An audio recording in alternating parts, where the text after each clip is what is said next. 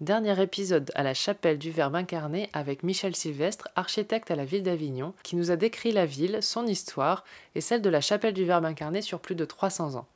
On regarde maintenant vers l'avenir. Quels sont les projets d'aménagement qui sont en étude pour la chapelle?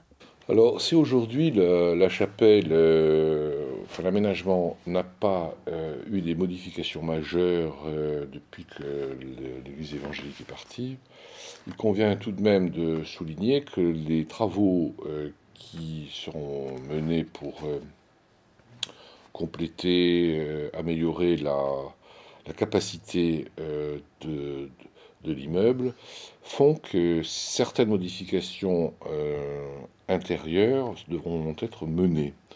Alors bien sûr, il y a l'accessibilité handicapée, il y a les circulations verticales pour améliorer la sortie de secours.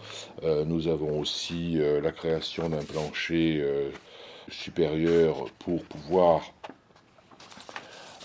avoir un espace pour les loges, pour les zones d'échauffement, pour des bibliothèques et médiathèques. Enfin, ce programme est très complet.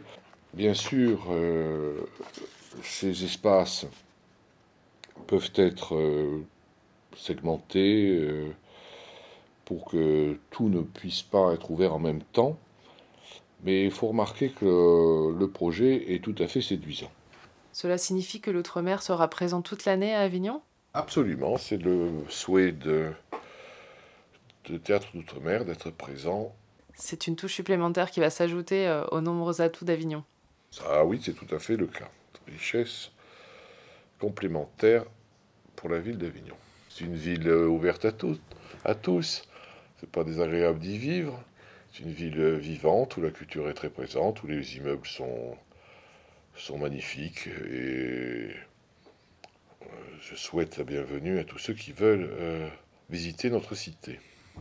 Merci Michel Sylvestre pour toutes les informations que vous nous avez données sur la bâtisse qui accueille l'outre-mer et ses créations artistiques. De, ravi de répondre à vos questions.